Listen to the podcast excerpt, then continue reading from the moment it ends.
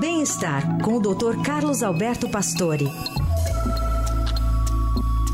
E seguindo nesta semana no exercício de ter uma visão positiva sobre o futuro, hoje o Dr. Pastore traz mais dicas para o novo ano que está aí, está batendo a nossa porta. Dr. Pastore, bom dia. Bom dia, Heisen.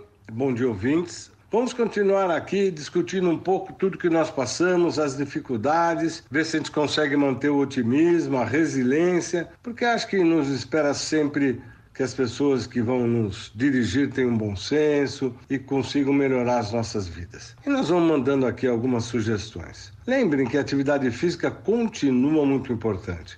Uma avaliação inglesa, monitorada por um relógio digital, mostrou que andar 3 mil metros por dia diminui morte precoce, câncer e doença cardiovascular. Tomar vitaminas precisa tomar cuidado, não exagerar. Os pesquisadores americanos mostraram que ingestão de vitamina D não protege de fraturas ósseas, não previne doenças graves e não aumenta a longevidade. Para os idosos, lembrar que a mortalidade aumenta nos idosos com pouca massa muscular. Desta forma, força nas pernas, atividades como agachamento, e realmente força no andar são a chave para envelhecer muito bem. Lembrem, não há dúvida que o estresse, o rancor, a angústia afetam negativamente o nosso corpo. Quando ele percebe que estamos com raiva, e assim nós precisamos sempre tratar com terapias, exercícios, dedicação, tudo que pode diminuir esse quadro de ansiedade. Caros, vamos lá com essas sugestões para o próximo ano,